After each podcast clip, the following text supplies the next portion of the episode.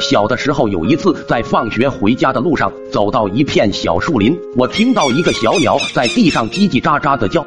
我心里想，这只鸟儿是怎么了？于是好奇的凑近了去看，这是只黑色鸟儿，长得像乌鸦，还没有完全长大。我下意识的抬头看了看旁边的树，树上面正好有一个鸟窝。我猜想小鸟肯定是在鸟窝上掉下来的，觉得鸟儿特别可怜，就把小鸟捡了起来，捧在手心里带回了家。回到家后，我在想鸟儿住在哪里呢？家里又没有鸟笼，正好家里有个大纸箱，于是我把鸟儿放进了纸箱。但是仔细想想，这样太封闭了，鸟儿需要透气。于是我又拿刀片把纸箱四个面都挖了几个洞，但是又怕鸟儿晚上飞走了，于是我又把家里的渔网扣到了上面。这样一来，小鸟就有了新家。我还在纸箱中间放了一根棍子，这样一来，鸟儿就可以站在棍子上睡觉。我还在笼子里放了些大米，鸟儿高兴的吃了起来。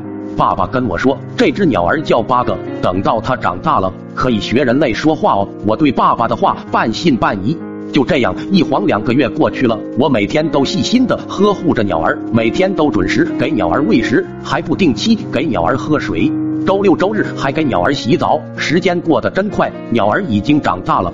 一个周日，鸟儿在笼子里面老是叫唤，给什么它都不吃。我想它是不是被关的太久了？想着把它放回大自然吧。于是我把鸟儿从笼子里面拿出来，鸟儿很乖，一下子就跳到了我的手上。于是我举着手把鸟儿带到了门前的一片小树林，我想就这样分别吧，因为谁也不想在笼子里生活一辈子。虽然养了这么久，实在舍不得，但是为了让鸟儿获得自由，还是狠心把鸟儿往空中一抛，鸟儿飞起来了。我以为鸟儿会立即远走高飞，没想到鸟儿却一直在我头顶上打转。万物皆有灵性，鸟儿也是如此。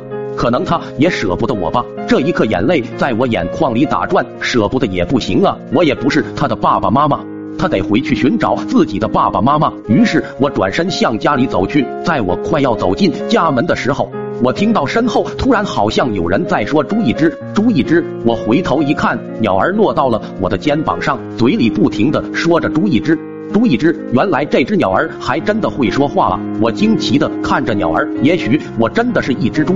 看来鸟儿已经拿我当自己的爸爸了。我伸出手，鸟儿落到了我的手指上。我跟鸟儿说叫爸爸，鸟儿就爸爸爸爸的叫了起来。那一刻，我真的好开心。我决定要一辈子照顾好它。